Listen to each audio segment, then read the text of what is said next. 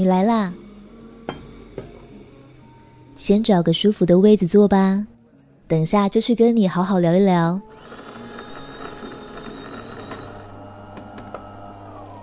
这里是我的咖啡馆，在繁忙的生活里，一处让你的心休息的地方。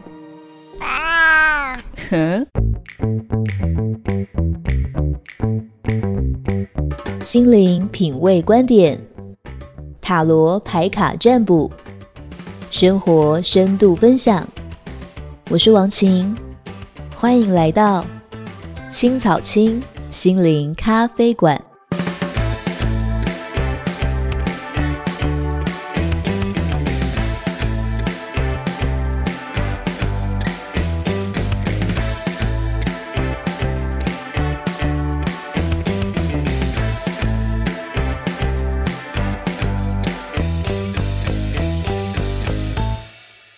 Hello，你好，欢迎来到青草青心灵咖啡馆。我是王晴，我们的咖啡馆开张了，就选在现在，二零二一年的最后，横跨二零二二年，在这动荡的疫情几年呐、青草青呢，就是跟大家一起度过了每个礼拜的塔罗占卜影片，也跟大家分享了很多在课程上、文章上的东西。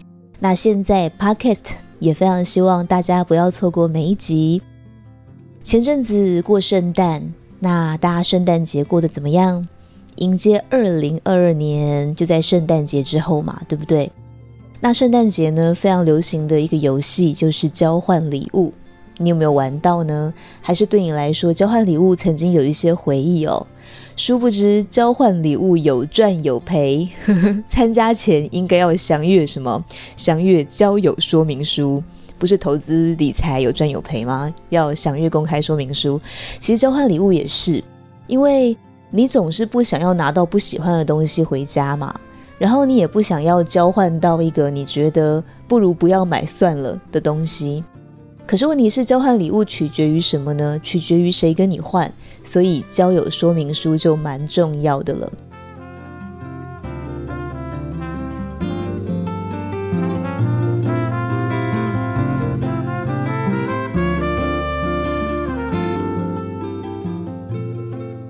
不知道大家有没有在看 YouTube 哦？像 YouTube 前阵子在圣诞节前后的时候，他们就玩了一个白目的交换礼物游戏，就是一群八九个 YouTuber，然后他们彼此互相抽签，要送给谁礼物，但要送得很白目，也就是说要去惹对方，但是又不能让对方非常生气的一种白目礼物，这个真的是不太好拿捏哦。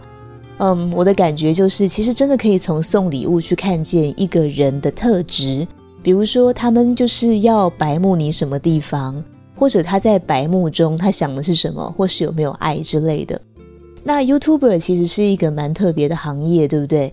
有的时候，他们一年里面最尴尬的时刻，可能就是他们有负面新闻的时候，就好像以前有一些艺人会有负面新闻，但 YouTuber 相对比较轻松，有的时候他们会拿自己的负面新闻来开自己玩笑哦。所以，比如说他们在护送里面呢，YouTuber 他因为没有尝试被医生打脸，然后别人交换礼物就送给他打脸他医生出的书，诶，这个就非常的有意思。或者是说，有人可能他们有丑闻啊，在讲他们的性生活被爆料出来的时候，就有人拿性生活开玩笑等等的。只要对方还在一个尺度里，也有准备你要开这种玩笑，是都还 OK。可是其实，在我看这些影片里面，比较感动的就是，有人其实虽然就是有点想要白目嘲笑你，但是他其实对你还是有爱的。比如说送礼物的时候，考量到他家里面有小朋友，这里面有对他小朋友真心的祝福。比如说希望他小朋友可以运动，可以长高，就送给小朋友一些适合他们玩的一些运动的用品，在一边让对方感觉到好笑的同时，还可以有爱，这真的很有趣。那我们就来谈谈你，你在交换礼物中，就是我们这些凡人们在玩的时候，有没有遇过一些什么事情？箱子开了一层之后，礼物里面还有礼物，所以开了七八个箱子，还没有发现真正的礼物在哪里的那一种，像俄罗斯娃娃一样，对不对？送礼物一层包一层。关于这个呢，老师有一个朋友有一个非常嗯深刻的经验，就是有一次他们在玩交换礼物的时候，玩的是所谓的烂礼物，就是说我们就是要送一个很烂的礼物，看谁最烂这样子。他收到了一个箱子，那这个箱子也不是非常大，就是一般的纸箱，里面可以放两只猫这样子的吧。结果他就是在拆的时候，一个拆一个，一个拆一个，大纸箱里小纸箱，小纸箱里报纸包，报纸里面呢又包了小纸盒。最后大家猜中间放的那个核心的礼物是什么？是一罐大帽乌龟大帽黑瓜，就是那个黑瓜脆汁开胃配稀饭的那个黑瓜。他觉得非常的傻眼，他的圣诞礼物换到了一块黑瓜。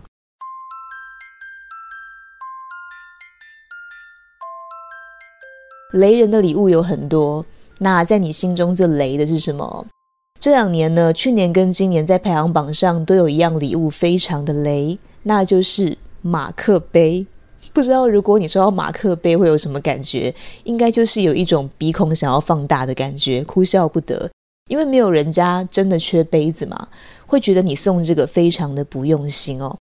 那今年还有一个新闻很有趣，就是有人收到的是折叠浴缸。大家知道折叠浴缸吗？就是一个浴缸，然后它是塑胶做的，它是可以拆装的。就有人看到这个新闻，在下面留言说：“天哪，谁要这个？如果放到我家的话，我宁愿把它直接丢垃圾桶。为什么呢？因为我的房子是租屋的，租屋空间小，第一个占地方，第二个是你们都不知道，我们租屋族最省水。你要我把浴缸放满去泡澡这种事情，我怎么做得出来？”但也有相反的，有人就是说自己非常想要之类的。不知道折叠浴缸对你来说是一个雷人的礼物，还是好礼物呢？那另外我讲到烂礼物方面的话，我想，呃，听到这个你一定会觉得非常的烂。就是交换礼物的时候，你收到的是各大公司赠送的什么行事历、桌历，这个也好意思拿来当交换礼物，对不对？像是有人说他们收到比较尴尬的是，有人交换礼物交换保险套，或是他收到卫生棉，就是让他觉得说好像这个你会用得到啊，这样子又有一点趣味。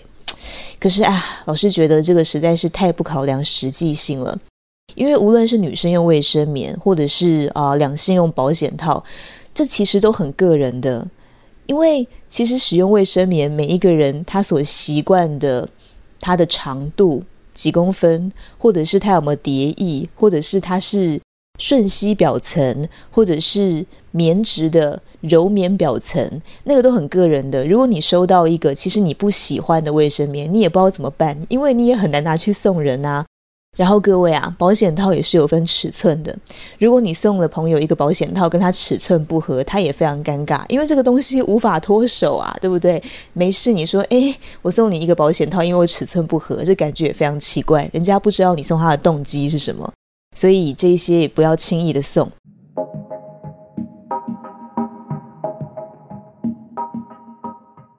那在交换礼物上有一个令我印象蛮深刻的讨论，就是在讲小朋友啊，在学校里面互相玩交换礼物。那这个里面哦，就牵涉到家境的问题了。像如果班上规定说玩交换礼物，然后呢，也许今天金额没有设到非常非常多，也许是三百块好了。对小朋友来说，他们根本不会赚钱，完全没有经济实力，等于是爸妈在花这个钱嘛。班上的老师可能会觉得说，大家三百块。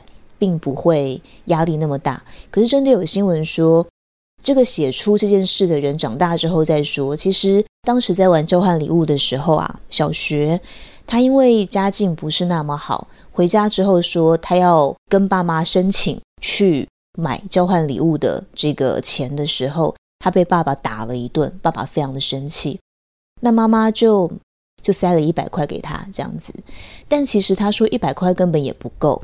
然后他就用一百块买了一个小东西去交换，结果被同学嘲笑。后来老师还加码说要玩烂礼物、地狱礼物，他就去找了家里面不要的东西，因为烂礼物就不求再去买嘛，就是拿不要的东西出来换。但因为有了前面的这个被大家嘲笑的经验之后，大家不管他拿什么出来，还是被笑，所以他觉得这件事情造成他蛮大的心理阴影的。那确实哦，这就让人去思考到了交换礼物的意义到底是什么？交换礼物不就是在圣诞节这个节庆给对方祝福吗？要的是那一种收到礼物的快乐。可是当交换礼物变成了一种压力的时候，它的意义就跑掉了。我们再去想，为什么他回家说他要这个钱，爸爸会打他呢？其实很有可能就是爸爸不认同这件事，觉得。你去跟我要钱买一个礼物，还去交换这件事，他会觉得你是很不体贴、很不懂事的。当然，也许爸爸并没有细致的想到孩子在学校的社会处境，对不对？他也不想要被排挤，不想要被笑，所以他要开这个口，其实已经是勉为其难了。其实每一个人在自己的立场里面都会有他比较难的时候，但交换礼物这件事情真的不要变成一种压力，那才好。发起这个游戏的老师，如果能够更体贴，去设想出每一个人不管家境条件都可以参加的游戏方式，才会是更贴心的吧。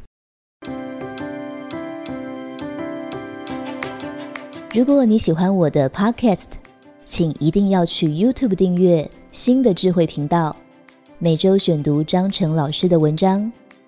有什么事情正在伤脑筋的时候，请任意点一则来听，你可能会发现里面就有你正需要的。YouTube 搜寻“心的智慧”，心是爱心的心哦。其实大家不要小看交换礼物这一个游戏哦，这个游戏是可以帮助我们提升能量的。如果你玩的好的话。交换礼物，它里面哦，你所做的选择，它隐含着你这个人的格局，隐含着你未来的运势的一个方向。它也算是一个小小的占卜。怎么说呢？比如说交换礼物，我们害怕的是什么？有人送了一个很烂的礼物，可能我们明明有规定哦，要五百块以上的交换礼物为条件。有人拿来了一条不错的浴巾。哦，这个浴巾肯定超过五百块，它是有品牌的。但是呢，怎么看都有点像是你买东西的赠品。比如说，你买了一个精品，他送了一条浴巾，你就拿这个浴巾来当交换礼物，那种感觉是别人可以发现的，对不对？因为五百块去买这个东西，平常好像也买不到，也怪怪的。那别人就会有一种觉得你怎么样，觉得你不用心，觉得你好像是只是把呃事情交代过去，你还是想要拿一个你自己不用的东西拿出来送人等等的。在这种时候，别人看你哦，虽然表面上或许不会说破，但别人在心里面对你是会有评价的哦。那人生很长，其实你在很多场合所散发出来，你是一个什么样的人？那会攸关到以后你有没有贵人运的。如果以后人家开公司有机会想要找有能力的人的时候，他去想你，他想到了你交换礼物的这件事情。比如说，你其实就是拿一个不要的东西出来交换，大家都是有掏钱的，但你就是没有，你只是拿一个价值相当、不额外花钱的这种想法去做出这种事，他对你评价就会是扣分的。可是如果你在交换礼物的时候，你可能用了差不多的金额，或许加码了那么一点点，但是你却挑了一个你觉得在客观上，不管男生女生，可能都会觉得不错的东西，让人看了心情喜悦，或者是是一个香氛，但你不是随便挑选，你是真的有去了解这个香氛适合放在什么样的地方等等的。然后呢，你把这个东西给人家交换出去之后，你再告诉别人说：“诶，这个东西你研究怎么使用啊？”别人在听你在讲的时候，是可以感觉到你在交换礼物上的用心哦。那其实，在这种时候，别人对你的印象是在偷偷加分的。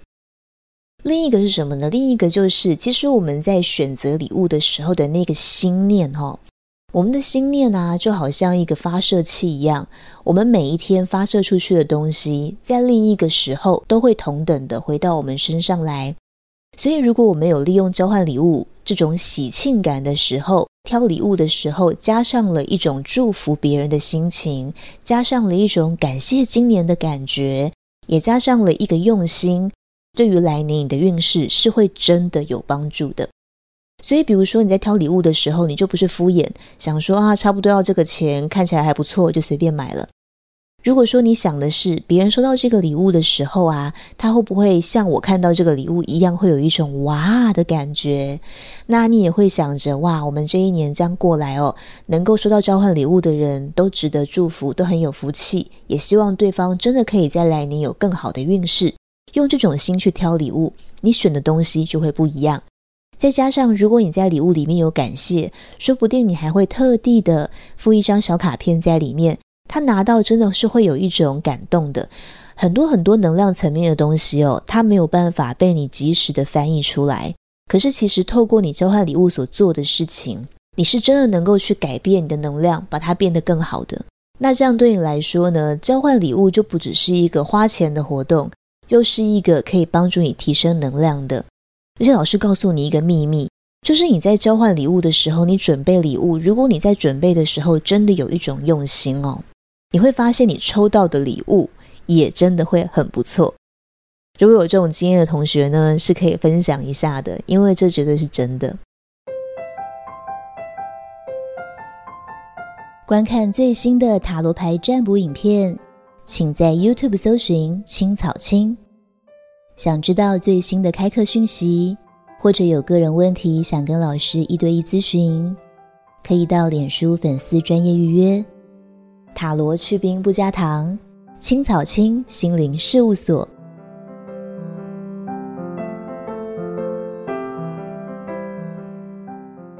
最后，想要跟大家讨论一下交换礼物这件事的 mega。我们常交换礼物都会说，我们玩这个不能低于多少钱，对不对？比如说，我们不可以低于五百块。